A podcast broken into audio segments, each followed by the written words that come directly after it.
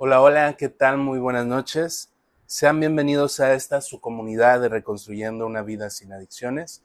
Mi nombre es Elvis Yamil Covarrubio Chávez y me da gusto poder estar aquí con ustedes una vez más, transmitiendo un poquito de sabiduría o de conocimientos que pueden ayudarte a ti como familiar o como pareja que buscas de cierta manera apoyar a esa persona en tu vida con problemas de adicción.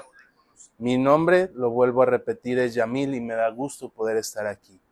Vamos a mandar saludos como lo hacemos todos los días de lunes a viernes a partir de las 10 de la noche a las personas que nos apoyaron en el video de ayer. Estas personas el día de hoy son los saludos para Erika Ortiz, Judith Suárez, Torrechata, Ingrid Porcayo, Andrés Averalo, Amalia Matus, Vika García, Laura Suárez, Díaz Juan, Laura Avelino, María Francisca Segura, Edita Reyes, que le damos la bienvenida, a mi madre Guillermina Chávez Álvarez y a mi tía Mago Álvarez. Y bueno, eh, por ahí ya anda Torrechata, me da mucho gusto Torrechata que nos estés acompañando el día de hoy. También anda eh, Erika Ortiz. Me da muchísimo gusto verlas a ambas y a quienes se vayan incorporando poco a poco. El día de hoy empezamos un poquito tarde, les ofrezco una disculpa, pero bueno, ya estamos aquí y quiero iniciar esta, esta conversación el día de hoy. Eh, haciéndote saber que podemos equivocarnos como, como madre, como padres, como, como pareja, ante la persona con problemas de adicción, sí, tenemos derecho a equivocarnos las veces que, que sean necesarias para entender y comprender, sí. Como profesional de la salud mental, como psicólogo, La otra vez, eh, en el taller de lectura al que yo asisto,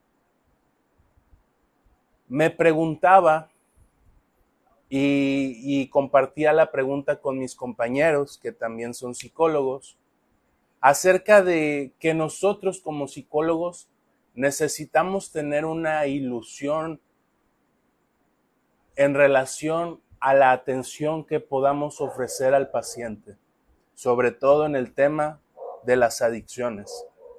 Porque nosotros como psicólogos, eh, la, la pregunta que planteaba era que debemos, hasta qué punto debemos de mantener esa ilusión.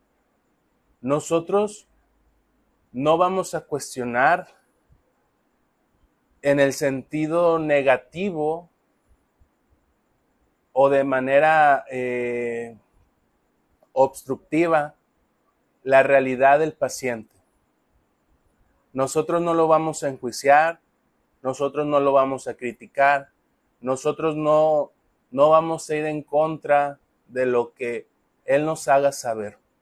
Muchas veces nosotros como psicólogos vemos las bajas probabilidades que puede tener un paciente para su rehabilitación. Yo el día de hoy Tal vez nunca me has escuchado compartir este dato. Hola Keila Burgueño, me da gusto verte por aquí. Buenas noches.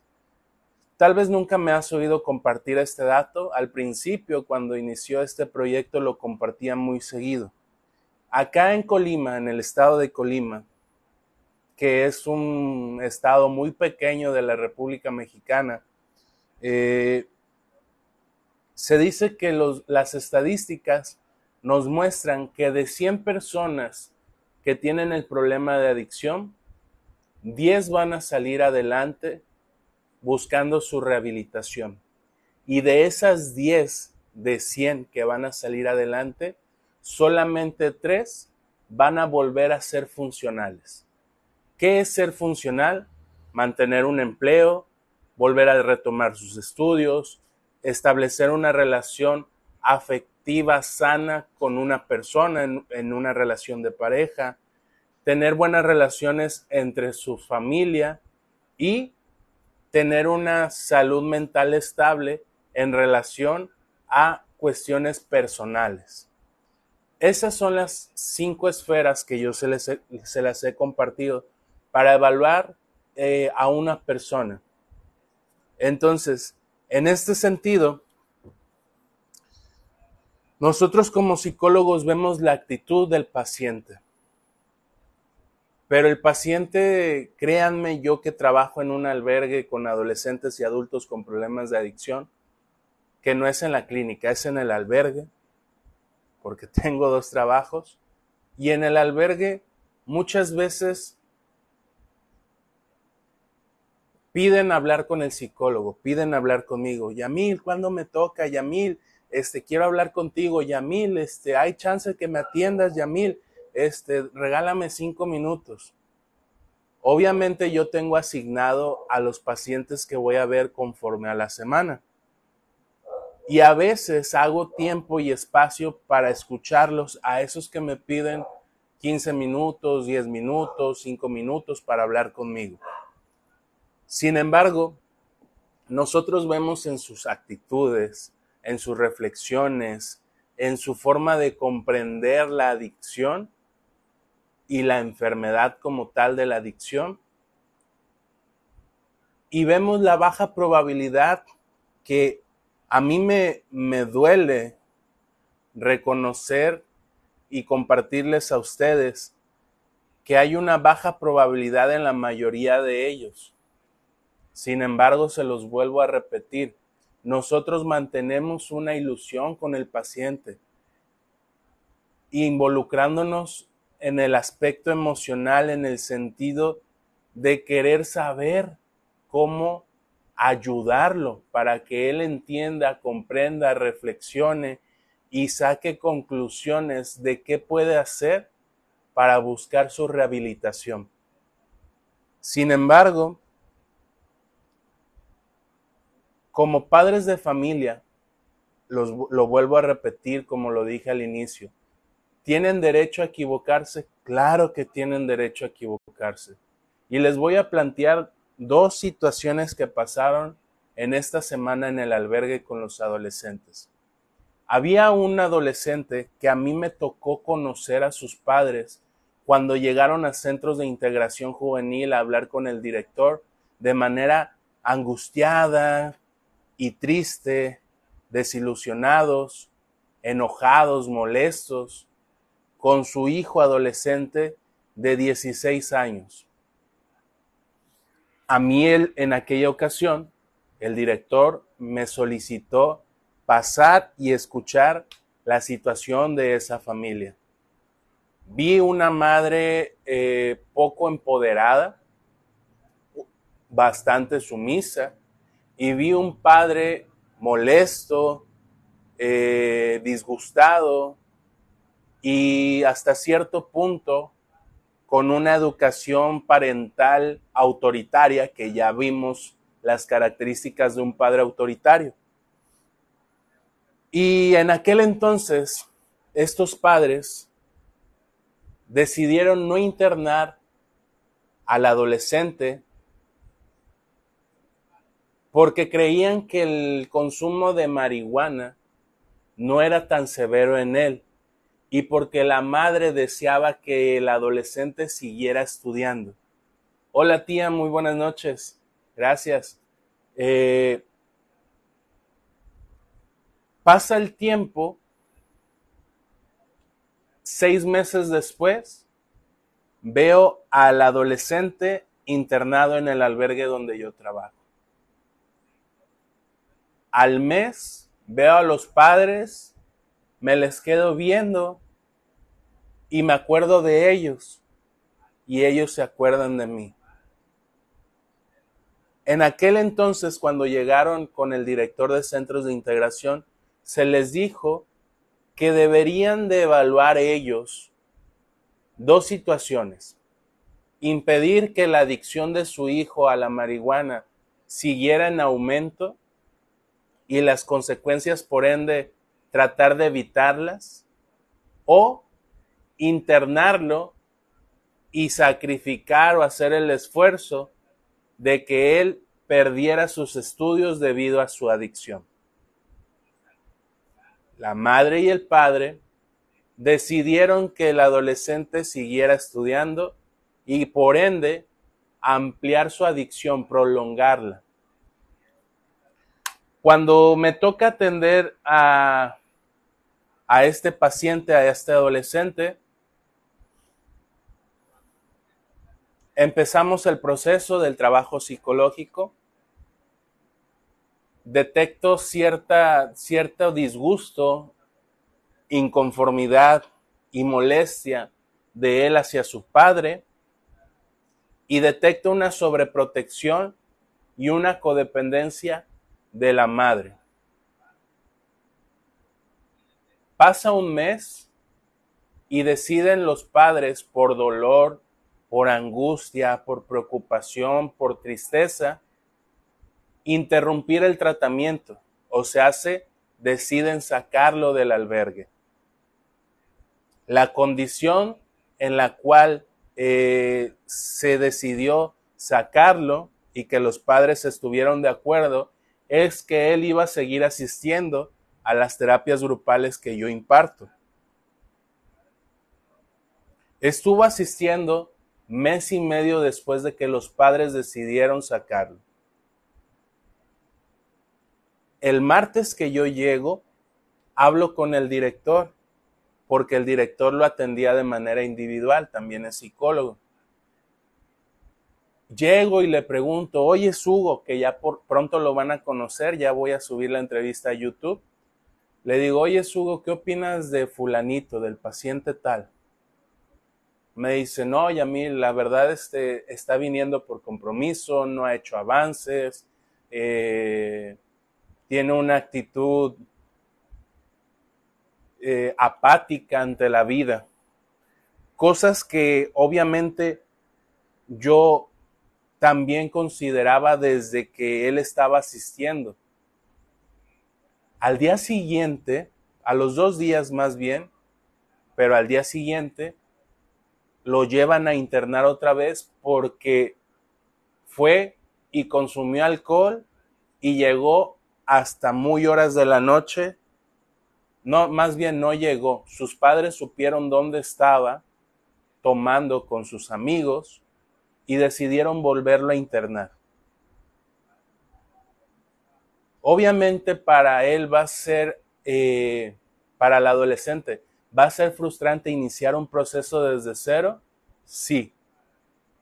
Para mí como psicólogo, ¿puede ser frustrante? Sí pero debemos de entender que, vuelvo a repetirlo, ustedes como padres tienen el derecho de equivocarse una y mil veces. Pero entonces deben de escuchar y tratar de comprender la situación. Porque si ese adolescente no se hubiera interrumpido su proceso, probablemente hubiera tenido mayor probabilidad de no volver a consumir alcohol o drogas. Él dice que no consumió marihuana, que solamente fue alcohol. Sin embargo, estaban muy limitadas sus condiciones por las cuales su madre y su padre decidieron sacarlo. El día de hoy eh, les platico la otra situación. Un adolescente de 16 años tuvo su primera visita. En su primera visita, ojo, Tal vez a más de una les ha pasado a algunos de los que nos están viendo.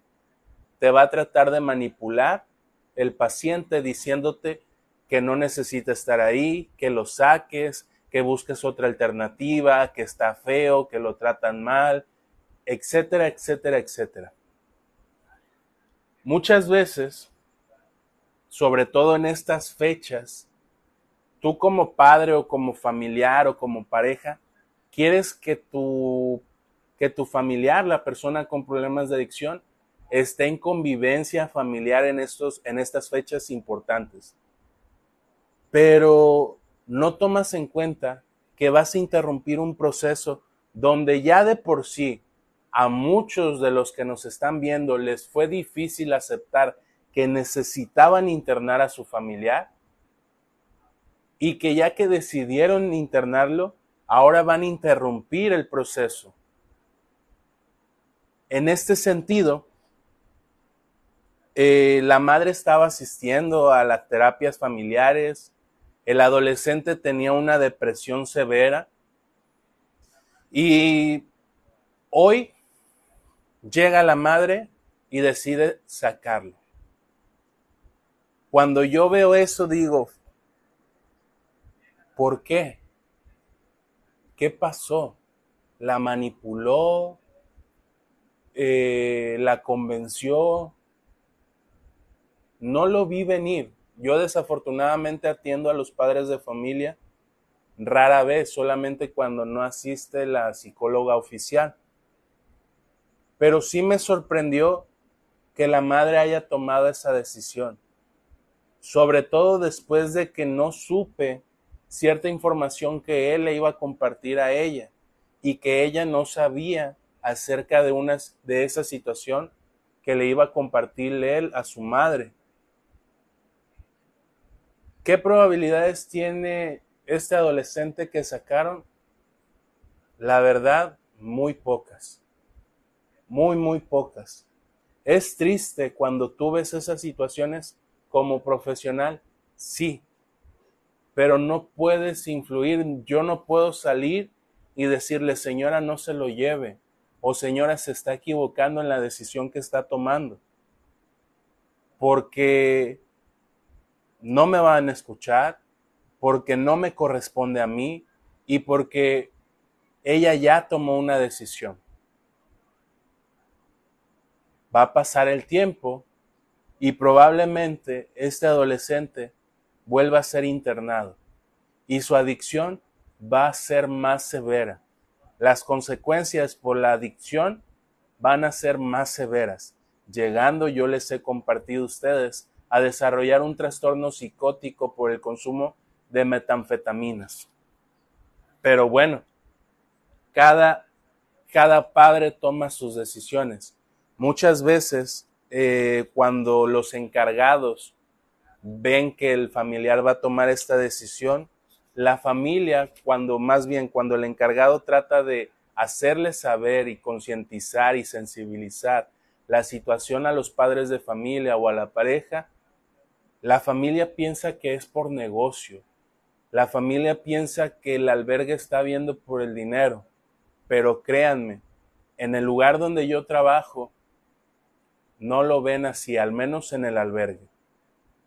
La clínica es otro tema, pero en el albergue no lo ven así. Y yo no tendría por qué venir a, decirte mentiras o a tratarte de pintar una realidad que no lo es porque a mí me, toca trabajar ahí, porque yo trabajo ahí y me doy cuenta de ciertas situaciones, te digo, no es el dinero, sino sobre todo que ellos son ex consumidores y ya están en un proceso de rehabilitación, reconocen que si un interno sale antes de tiempo tiene menos probabilidades de buscar su rehabilitación o lograr su rehabilitación. No había visto el comentario de mi madre, por ahí dice buenas noches y presente. Y bueno, esto se los comparto porque en algún momento, hace como tres meses, me tocó compartirles la frustración de, de que decía, bueno, vale la pena o no involucrarme a tal punto de generar siempre una manera creativa de hacerles saber a los adolescentes y a los adultos que el problema de la adicción los va a llevar a consecuencias severas en su vida y que generen una conciencia del problema y que busquen generar un bienestar en su vida y que busquen mantener buenas relaciones con sus, en sus relaciones interpersonales. Y, y ustedes me vieron, quien recuerda hace dos meses o tres meses, yo realmente sentía una frustración porque decía, no, no tiene sentido. Pero existe una madurez que vamos adquiriendo donde inhalamos, exhalamos y decimos, esto es así. Y bueno, espero y te haya servido esto, esto que te comparto acerca de estas situaciones y me voy leyendo la reflexión del día de hoy.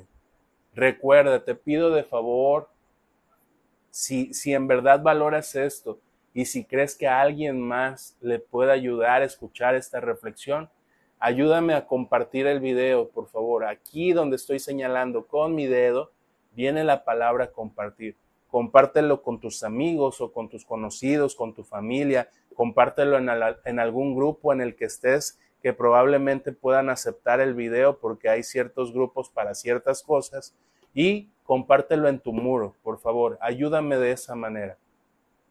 Y bueno, reflexión del día de hoy, ya que estamos a primero de diciembre, el último mes ya inició. Y bueno, dice, durante este mes que nos lleva al final de otro año, revisaré los acontecimientos de mi vida como si se apartara para verme como si fuera otra persona. ¿He progresado en mi esfuerzo por corregir mi defectuosa actitud? ¿He permitido que el desánimo que sumerge en mi antigua manera de vivir? Cuando hice algo cuyas consecuencias dificultaron mi vida, ¿traté de culpar a otra persona? ¿Cómo me ha ayudado a la nona a darme cuenta de mi potencial humano? Recordatorio para el día de hoy. Y antes de leerlo te pido y te invito a que trates de contestar cada una de las preguntas que acabamos de leer. Ahora sí, recordatorio para el día de hoy.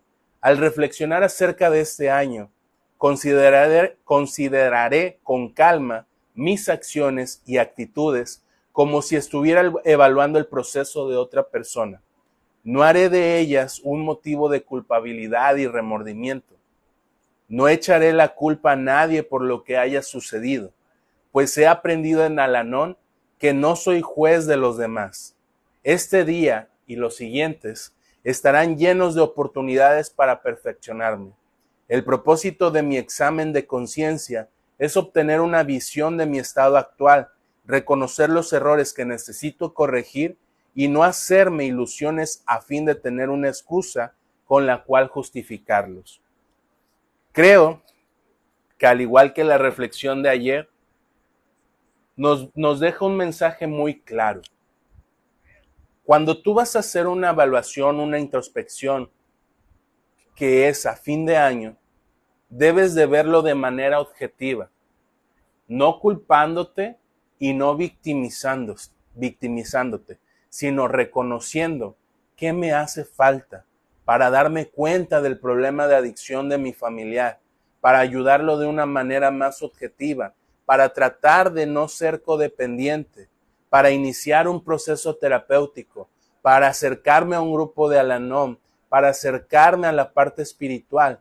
¿Cómo, cómo evalúas esas situaciones? ¿Te la pasaste culpando este año a las personas por cosas que pasaron o no pasaron? ¿Te pasaste culpando a los demás por la adicción de tu familiar? ¿Te buscas victimizar por las equivocaciones que tuviste o los errores que no corregiste este año?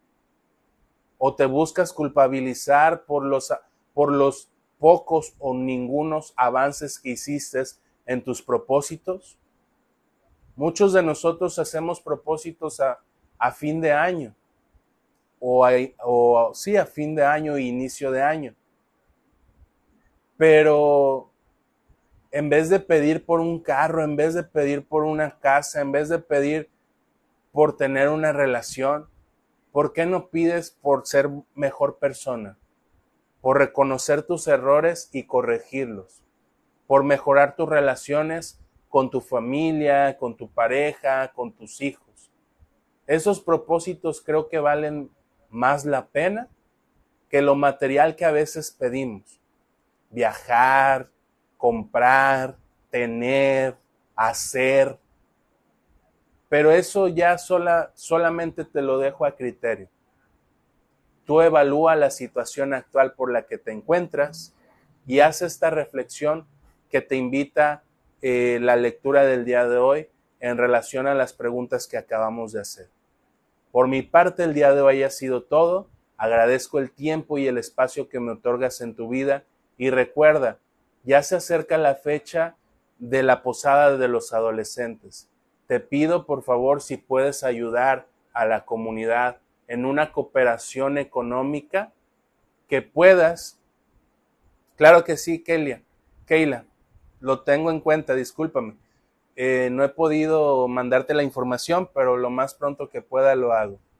Te pido por favor que dones la cantidad que tú creas poder, que no te afecte, para que podamos compartir con estos adolescentes en estas fechas significativas que van a estar alejados de sus padres por, por las consecuencias de su adicción o de su familia o de sus parejas y que tratamos o trato yo de generar un momento saludable en convivencia. Por favor, si buscas informarme de que quieres apoyar, déjamelo saber en los comentarios. Lo que gustes apoyar, créeme que es de suma importancia. Y bueno, me despido una vez más agradeciendo tu tiempo y el espacio que me otorgas en este momento de tu vida. Nos vemos mañana con una próxima reflexión, no sin antes deseándote que tengas una excelente noche. Hasta mañana.